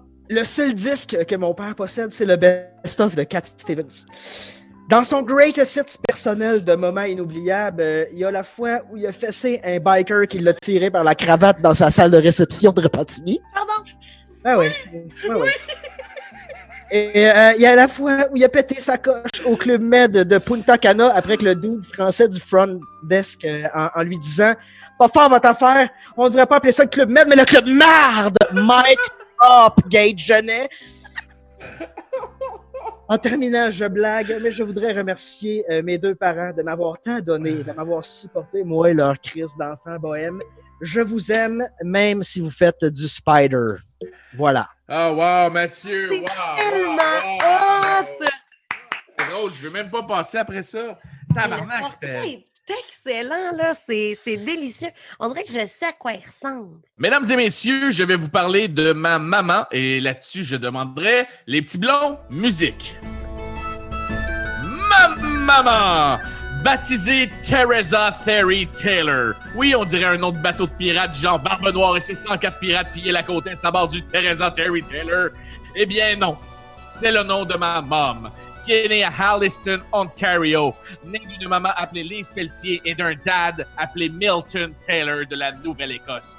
Vous aurez deviné que j'ai grandi dans le Fraglaise avec une grandma qui me dit Ferme le port de ton chambre si tu regardes la porno. Les origines de ma mère, d'après ses tests de Ancestry, car oui, vous me connaissez, je suis la petite fille de la classe qui est toujours une coche au-dessus des autres tabarnak. Fait qu'on est allé voir Ancestry, ce la, la pub qu'on voit à la Mhm. télé. Oui. Ça n'aura pas payé. fonctionné, là. Non, ça fonctionne très très bien, euh, soit dit en passant, oui. Et euh, c'est c'est même très crédible. Il y a les baptistères, il y a les avis de décès de tes ancêtres et c'est fucking intéressant. Eh bien, les origines de ma mère, d'après ses tests Ancestry, car oui, on a été jusqu'à faire des tests d'ADN pour faire cet oral, et on remercie Ernest Taylor qui semble être le premier au Canada dans notre lignée. Cheers, euh, big boy euh, de l'Écosse. Merci beaucoup. Euh, L'ADN de ma mom, Teresa Terry Taylor, a été testé et le résultat donne qu'elle est une recette constituée à 35% d'Écossais, 31% de Pays de Galles et d'Europe du Nord-Ouest, de 20% de Français. Ça, ça me déçoit, ça me déçoit beaucoup. Ça me déçoit. Et- ça me déçoit. 10% Finlandais et 4% Norvégiens. Écosse, Norvège, Finlande, Pays de Galles. Sounds like on a du sang de viking puis de Highlander et ça, ça me plaît. Ah, Joe, ça explique le roux dans ta barbe et ton fort penchant pour l'alcool et la bagarre dans des monastères anglais. Blague historique. Tout jeune, ma mère est barouettée entre la Nouvelle-Écosse et l'Ontario et arrive en 1970 à Montréal. Quelle belle année hein, pour une jeune anglophone pour arriver sur le plateau que 1970 où les Felkis, que ceux qui se prennent pour l'IRA, les, les, ben- les Wise qui roulaient leur air puis qui ont demandé de l'or puis d'aller à Cuba ou en Algérie se cacher après avoir kidnappé des, des politiciens du monde ben bright qui faisaient péter des bombes. Ben ça, dans la population québécoise, qu'est-ce que ça avait fait? Ça avait créé une rage gratuite envers les anglophones. Ce qui fait que ma maman, à moi, à l'âge de 5 ans, se faisait cracher dessus dans la rue sur le plateau parce qu'elle parlait anglais et qu'elle s'appelait Teresa. Euh, pas besoin de dire que ça prend pas plus de motivation, un petit peu plus de motivation à ma. Ça prend pas beaucoup de motivation à ma mère pour apprendre le français, ce qu'elle apprend très rapidement. Et ma, ma grand-mère, Lise Pelletier, décide d'aider Teresa Terry Taylor et de la rebaptiser Thérèse. Oui, ma mère a grandi sur le plateau. Oui, tiens, on maintenant, on a passé de Teresa, ce beau nom de bateau, Teresa, cette sirène écossaise, Teresa. Et maintenant, elle s'appelle Thérèse. Yes! Une madame qui se fait bronzer avec un genre de cossin en métal puis qui fait du pédalo. Je t'aime, maman. Ma mère grandit sur le plateau et rencontre mon papa à l'âge de 16 ans. C'est le coup de foudre instantané. Et bam, à 16 ans, mes parents jouent au faux et un accident arrive. Moi. Oh oui, à l'âge de fucking 16 ans. Sur la photo que vous voyez en ce moment, ma mère avait 16 ans. Euh, bam, trois ans plus tard, mon petit frère Sébastien. Bam, un autre trois ans plus tard, euh, mon frère Benjamin. Fait que ma mère euh, n'est même pas âgée de 22 ans et a trois enfants. À l'âge de 26 ans, ma mère a un énorme accident et elle s'électrocute. Je sais que j'en ai déjà parlé avec euh, Mathieu, mais je ne sais pas si je t'en ai déjà parlé à toi, Suzy. sûr. Ma mère euh, a eu un gros accident devant moi et mes frères alors qu'on était tout petits et qu'on jouait sur le terrain de la maison de campagne de mon oncle et ma tante Robert et Manon. Et puis, ils ont voulu mettre une antenne sur le côté de la maison. Tu sais, les grosses antennes des années 90 pour capter des postes de TV. Et euh, malheureusement, en le levant, l'électricité euh, des fils juste à côté a sauté sur l'antenne, dans le fond. Ça, a comme, ça les a, ça l'a attiré, l'électricité. Ça se fait qu'ils ont pogné 14 400 volts. Les pieds de ma mère ont explosé. Ma tante est décédée sur le coup devant ses enfants et moi. Ouais. Et puis, euh, mon oncle a essayé de réanimer sa femme, ça n'a pas fonctionné. Ils ont appelé les ambulances et tout. Et euh, ma mère euh, euh, s'est malheureusement éteinte à l'hôpital, éteinte à l'hôpital et ils ont réussi à la réanimer. Euh, histoire fucked up qu'un jour je raconterai dans une un- dans la version euh, Patreon de, no- de notre euh, balado. Ouais, ma mère a vécu quelque chose de fucked up pareil là. Elle a comme assez vu sortir de son corps. En tout cas, une expérience de mort imminente assez, euh, assez traumatisante. Ma mère, elle s'est électrocutée devant ses trois enfants. Ses pieds avaient des trous gros comme des balles de golf. Ce qui lui a Oh. sauvé la vie, c'est qu'elle avait des souliers de sport. Donc, le caoutchouc a comme bloqué l'électricité de ground, euh, l'a empêché de grounder dans, dans le sol. Et ma tante est malheureusement décédée devant moi et mes cousins. Euh, Quel âge avais-tu? moi, j'avais 8 ans. Donc, euh, c'est euh, c'est assez frais dans ma mémoire, je te dirais. Euh, j'ai suivi une psy pendant des années à cause de ça. Euh, je, suis, je suis top shape pour vrai. Euh, ça a été quelque chose à gérer avec les années. Mais ma maman est là, puis elle, elle- elle s'en est sortie tellement. C'est tellement motivant de voir quelqu'un réapprendre à marcher, réapprendre. C'est tellement un modèle que tu fais fuck, elle abandonne pas, elle a mal, puis elle continue. Puis je me rappelle de- des infirmières qui viennent, qui viennent changer ses pansements à la maison et tout. Fait que euh, ça a été un, un, un beau modèle, puis euh, ma mère a survécu, puis elle a popé après ça deux autres petites filles. Good job! Comme mon père aime le dire, c'est pas qu'on est cochon, on a fait l'amour juste cinq fois, puis on était fucking chanceux, puis ça a pogné. Fait que, on est cinq enfants chez nous, je suis le plus vieux euh, et mes parents sont toujours ensemble, ils sont merveilleux. Ma mère a été jusqu'à mon adolescence une femme au foyer, une maman parfaite qui tient le fort. Elle est douce, ricaneuse et fan d'histoire, tout comme moi. Elle me transmet sa passion, d'où là le fameux Ancestry qu'elle s'est inscrit pour qu'on fasse notre arbre en famille. Aujourd'hui, elle travaille avec mon père dans l'entreprise familiale. Elle aime le vin rouge, jardiner, rénover, puis regarder des documentaires sur des châteaux en Europe. Puis elle m'appelle en disant Joe, Joe, Joe, il y, a un, il y a un château en Écosse, ils ont trouvé des toiles. Faut que tu regardes ça, c'était écœurant. C'est son Euh, accent? J'adore non, ça. non, non, elle parle pas du tout comme ça. pas du tout, du tout en plus. Je tiens aussi d'elle que, euh, ben, vous le savez, hein, j'ai les mains moites et l'envie pressante d'aller à la salle de bain lorsque j'ai consommé des produits laitiers. Je lui dois à ma mère mon intolérance au lactose. Et puis, euh, ma maman d'amour, euh, un petit peu de roux dans ses cheveux, est une femme merveilleuse qui a popé cinq enfants, qui travaille, qui dort cinq heures par nuit et qui abandonne pas dans la vie. Et c'est tout qu'un modèle. Alors, je sais qu'elle s'appelle Thérèse aujourd'hui, mais moi, je préfère dire Teresa Taylor. Je trouve ça plus, euh, plus cool et euh, ça nous rapproche des racines euh, de mon grand-père, Milton Taylor. Alors, on passe maintenant à mon papa. Et là, watch out, on embarque dans quelque chose qui a été euh, assez touché de ce que j'ai le droit de dire et ce que je n'ai pas le droit de dire. Mhm. Mon papa. Ah, Daniel Gérard Thibault. Lieu de naissance, Montréal. Le nom de famille Thibault est d'origine germanique et du nord de l'Europe aussi. Il y a encore du sang de viking et de Highlanders, mais en vérité, on s'en crise des Thibault que c'est rien qu'un nom. Je ne suis pas affilié à ces gens-là. C'est du sang de tout croche. Oui, abandonné à l'âge de deux ans, car les vrais parents de mon père se sont retrouvés en prison. Des champions. Euh, son papa, Léopold Thibault, un proxénète, un genre de King Swamain avec du gel cheveux, qui a une gang de madame euh, qui travaille pour lui, puis il dirige des bordels. Vous voyez le genre de gars qui dirige pas un Tim Horton tranquille. Non, un freak qui tape, un freak qui tape sur des gueules puis qui se promène avec un gun. Bref, et la maman, une euh, campo d'origine amérindienne, de ce qu'on savait, et française, euh, qui est une prostituée travailleuse du sexe qui tient un bordel. Ce n'est pas une blague. Disons que c'était pas une famille qui jouait du violon classique de père en fils et qui euh, regardait le dictionnaire au souper en disant Hey, on apprend des nouveaux mots. Non, ce n'était pas ce genre de famille-là. Léopold Thibault, mon grand-papa, sera malheureusement assassiné. Eh ben oui, il n'y a pas grand monde qui peuvent dire ça dans la vie. Ils peuvent dire mon grand-père est mort et non, il a été gonné puis mis dans une valise de char. Eh bien moi, oui, c'est le cas. Ouais, abandonné dans une valise de char et retrouvé en décomposition des mois plus tard dans une cour à scrap. Rare que les bandits meurent d'une mort naturelle entourés des gens qu'ils aiment en se tenant la main en disant qu'est-ce que c'est beau une forêt. Eh bien, c'est pas ça qui est arrivé à mon grand-papa.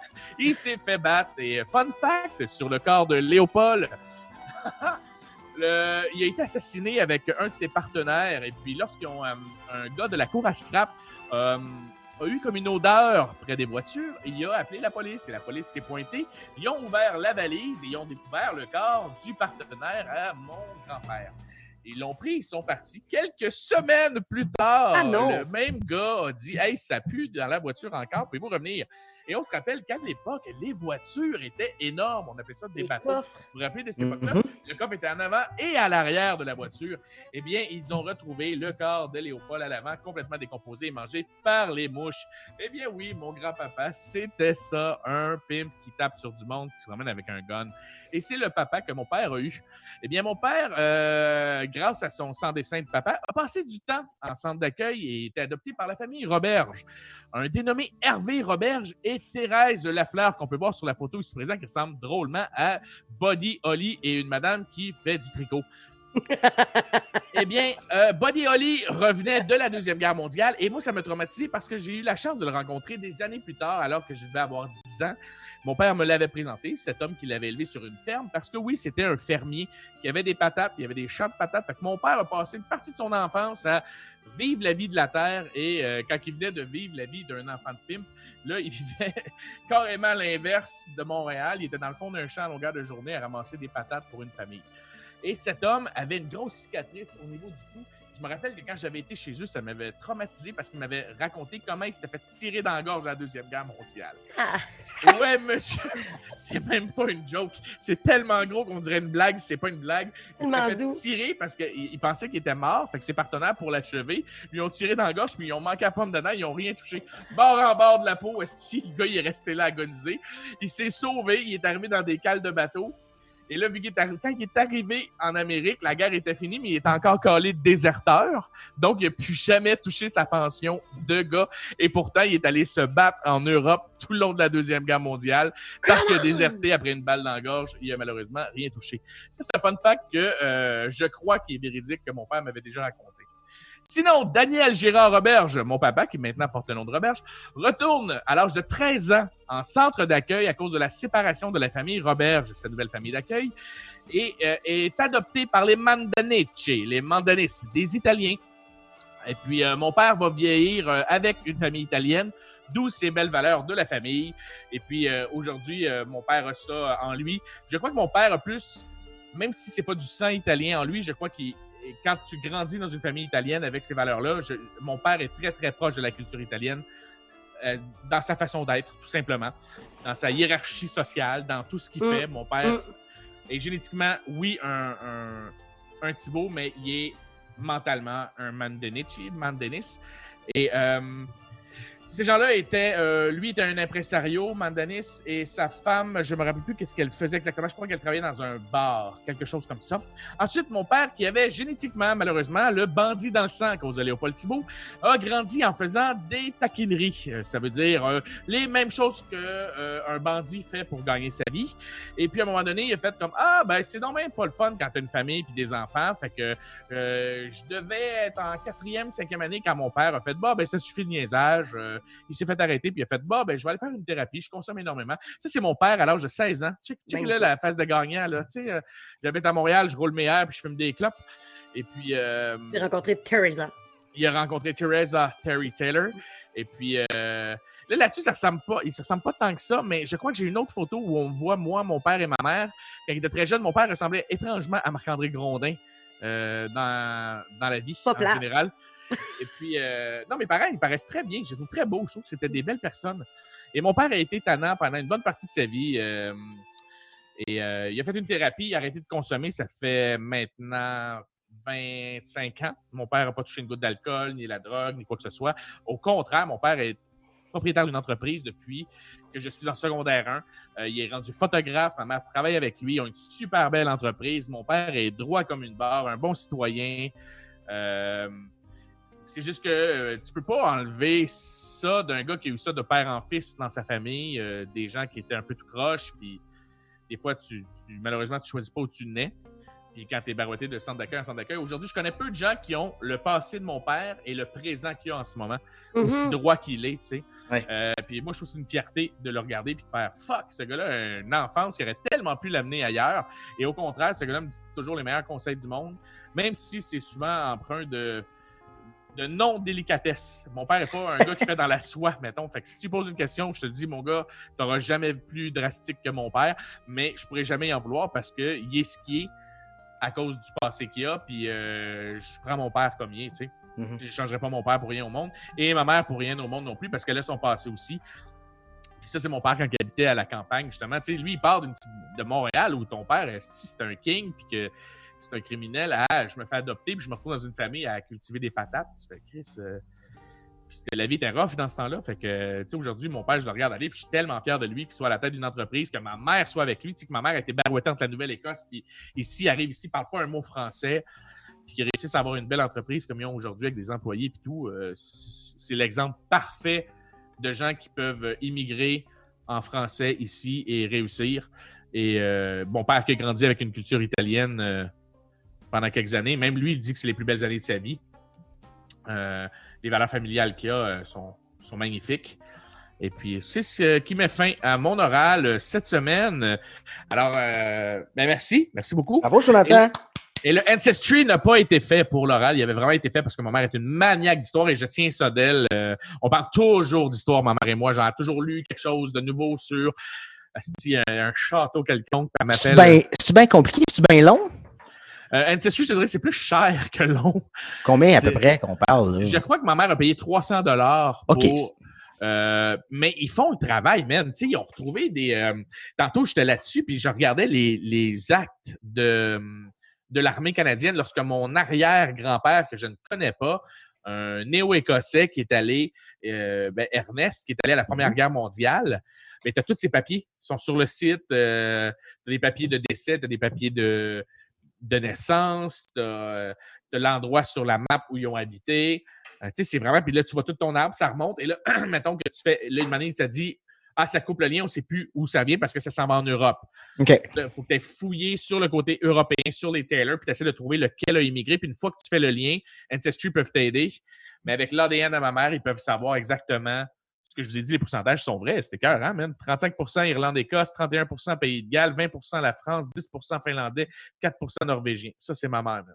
Je trouve ça magnifique de savoir que c'est ça qui compose son sang. J'étais vraiment étonné de voir Finlande, Norvège, euh, Écosse, Pays de Galles ensemble. Tu fais, hey, holy shit, on t'a fait des fucking vikings, man. C'est nice. Eh oui. Que, euh, ça, c'est ma famille. Fait que c'est pour ça que j'aime boire, je pense. Et euh, j'ai du roux dans la barbe, puis euh, me battre. Je pense qu'on vraiment, euh, à toutes les fois qu'on parle euh, de, ouais, du passé de, de ton père, c'est toujours le mot tannant que tu utilises. Mhm. Je trouve ça tellement propre, puis beau, puis cute en même temps. Mais on l'entend ce que tu veux dire, là. Mais Ouais. j'aime que tu utilises ce terme-là. Ouais, un tannant, c'est. euh, oui, il était un peu tannant. Il était un peu. euh, je dirais jamais ce que, ce, que, ce, que, ce que mon père a fait ou ce que mon grand-père a fait. Ça ne me regarde pas, puis ça ne regarde pas les gens. Puis de toute manière, ça appartient au passé, puis euh, ce qu'il y a dans le présent, dans le futur, ça n'a rien à voir avec ce qui s'est passé. Donc, euh, Mm. et, et- et je pense qu'une des plus belles fiertés de mon père est justement que ses cinq enfants soient droits comme une barre, puis que Mm. on soit justement pas de père en fils. Eux autres, c'est tous des criminels, puis pas des petits criminels, là, des bons criminels, là, Mm. trempés de la tête aux pieds. Là. Mm. Donc, euh, Je me rappelle à un moment donné, tu me tu pratiquais euh, un number euh, que tu avais fait. Je pense que c'est le number que tu avais fait au Centre Bell. Je ne sais pas si ça va être dans ton One Man Show, mais est-ce que tu parles des années 80? oui, oui, oui, oui, je parle de, les années de cocaïne à mon père où euh, mon père m'a déjà raconté des affaires de quand il était début vingtaine. Puis que, mais tu sais, je veux dire, comme je précise dans le numéro aussi, parce que mon père, quand j'avais demandé la permission, est-ce que tu me permets d'en parler? Parce Ouais. que je veux pouvoir faire rire avec ça, voir dire, un d'autre qui en ce moment qui m'écoute, qui a 20 ans, qui prend de la poudre puis qui pense qu'il vaut rien. Chris, mon père était peut-être ça pendant un bout de temps, pas confiance en lui, sa grosse. C'est sur le party non-stop. Euh, Souvent, les gens qui sont sur la dérape, c'est parce qu'ils ils ont des bébites, tu sais. Puis euh, ils ont eu des enfances plus tough que les autres. Puis de voir qu'un gars est capable d'avoir une famille de cinq enfants, une entreprise, Mhm. euh, une petite maison sur le bord d'un lac, être, être aussi cool que mon père.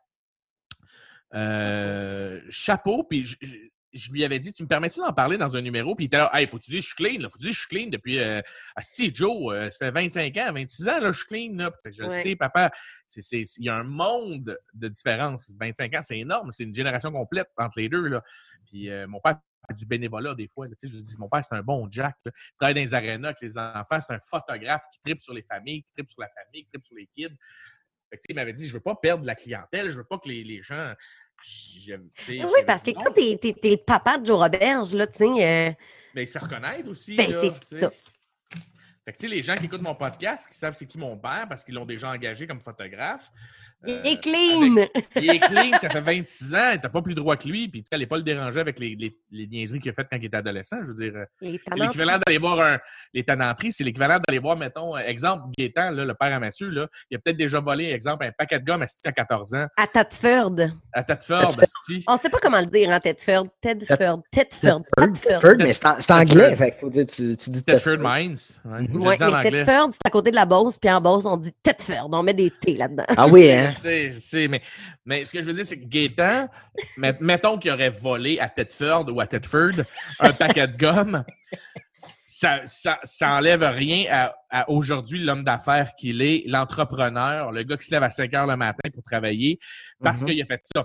Mais l'équivalent pour mon père, c'est que quand tu as une enfance comme celle de mon père, c'est rare que tu finis asti, euh, aussi haut que lui il l'est en ce moment, aussi clean que lui il l'est. Fait que je trouve que le gap il est intéressant à raconter entre. Mm. T'en connais-tu bien gros du monde qui ont fait des centres d'accueil puis euh, Mhm. des- qui se sont fait barouetter dans des familles d'accueil, Absolument. qui ont travaillé dans le fond d'un champ de patates, asti, puis que son père s'est fait assassiner d'une manière dégueulasse. Puis qu'aujourd'hui, ils sont droits, j'en connais peu, je te le garantis. Puis moi, mon père, t'as pas plus de droits que cet homme-là en ce moment. C'est une crise de belle fierté. Vos parents semblent jeunes. Oui. Oui, énormément, moi. Euh, Le gap est énorme entre nous et toi. Euh, mes parents m'ont eu à Terrible. 16 ans. Moi, j'étais un accident. Mon père me le dit tout le temps. Écoute, penses-tu que tu étais calculé à 16 ans, Chris? C'est- comme... un accident. Et, et de mémoire, je vais paraphraser mes parents. Me semble qu'ils m'ont déjà dit, c'est fait dire Voyons, non, vous ne pouvez pas avoir d'enfants, là, ça n'a pas de sens, pas à votre âge, euh, vous êtes un jeune couple, tu devrais te faire avorter, puis à se faire avorter, c'était pas évident à cette époque-là, euh, avec la religion et tout. Et mon père avait dit à ma mère, ben, il faut que tu te fasses avorter. Et ça l'avait tellement fait chier d'entendre tout le monde leur dire, tu serais pas capable d'avoir un enfant, que mon père a fait fuck them all. Si, voir que je serais- Pourquoi? Parce que j'ai j'ai fait du centre d'accueil, parce que j'ai j'ai été Mhm. adopté, parce que, que j'ai été euh, de l'orgueil mal placé. Mhm. Euh, à quelques heures près, je pense que je me faisais avorter, tu sais. Mm. Fait que c'est fucked up, pareil, comme histoire de savoir que juste avec l'orgueil, je suis là aujourd'hui. Fait que vous êtes deux surprises, puis moi, j'ai été hyper, mais hyper espérée, souhaitée. ouais? tu sais, C'était Ouais. même plus des plans là, euh, à cet âge Mes parents ils avaient même fait des, des démarches pour adopter. Euh, mais les camps, je sais pas si ça fonctionne encore comme ça aujourd'hui. À ce moment-là, ils additionnaient l'âge euh, euh, des deux conjoints, puis si ça donnait en haut d'un chiffre, paf, éliminé. Tu sais, tu fais même, Hein? t'es même pas qualifié. Ah ouais. mes parents ouais, mes parents, c'est ce qui s'était passé pour eux. Ah, je savais pas ça, c'est super intéressant. Hey, on va closer euh, en remerciant tout le monde. Suzy, moi, je suis déjà rendu à Surtout nos quatre- parents. surtout nos parents, mais parce qu'on s'en va en retenue. Euh, et puis, tout- euh, on s'en va parler de avec quelle vedette québécoise on coucherait. Et puis. Oui, c'est rendu québécois? ah, ben non, non, non. Québécois? Non, non, Non, non, mais- moi, moi, moi, c'est parce qu'elle est québécoise. Elle est québécoise, j'ai pas Ok. le choix de le dire. C'est la plus. En tout cas, bref. Venez en retenue, ça coûte 3 sur le Patreon. Vous vous, vous abonnez, vous venez en retenue avec les petites croches de la classe. On s'en va parler d'avec qui on coucherait comme célébrité et pourquoi. Et moi, je suis rendu à 4 verres de gin, donc je te garantis que ça va être salace et comique. Si vous désirez avoir accès à la suite de cette anecdote, abonnez-vous à la retenue, la version non censurée du pack sac disponible sur Patreon à seulement 3 dollars par mois. Est-ce qu'on a des gens à remercier avant de terminer ça? Ben, surtout Oui. les petits blonds, hein, nos petits ils sont tellement gentils. Euh, Vincent Dargy pour euh, la chanson. Rosie pour le logo. Vous, les amis, parce que vous êtes fins. Tellement. Et moi, je veux remercier. Hein? Ben oui, Oui. vraiment. Je veux remercier tout le monde qui travaille avec nous sur le podcast et, et- et ces gens-là de nous écouter, qui prennent le temps de, de nous écouter au complet et nous trouver intéressants. Et puis, j'espère qu'on vous plaît à chaque semaine. Et maintenant, vous nous connaissez plus, étant donné qu'on a parlé de où on vient. Et puis, ben, vous allez peut-être faire comme Ah, c'est cool, puis comprendre des insights éventuellement quand on va traiter euh, Suzy de fille de, de rang qui a mis sa main dans des culs de vache. Fait que, euh, fait que, euh, Mathieu. Genin, bisous. C'est fini. Et puis, euh, par la musique, mon chum, euh, les petits blonds, euh, je pense que c'est pas mal fini. On se voit la semaine prochaine. Venez nous rejoindre en retenue. Hey, c'était l'anniversaire de Clément Le Hamelin. Des Bon petits fête, Clément Hamelin. Hamelin. Bonne fête, les mamelins.